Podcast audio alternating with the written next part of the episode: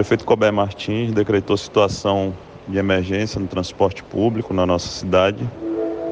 tendo em vista o abandono por parte da concessionária Rosa de quatro linhas rurais desde o último sábado, contrariando o contrato de concessão que assinou com o município no ano de 2016. Também por conta das notícias veiculadas ontem na imprensa, em que a concessionária pediu na justiça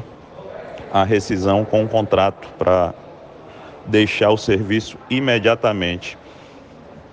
Então, essa medida ela tem como objetivo garantir a continuidade de transporte público na nossa cidade,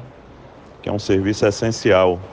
O mesmo instrumento foi utilizado em, em tantas outras cidades no nosso país, diante desse quadro de Covid-19, dessa crise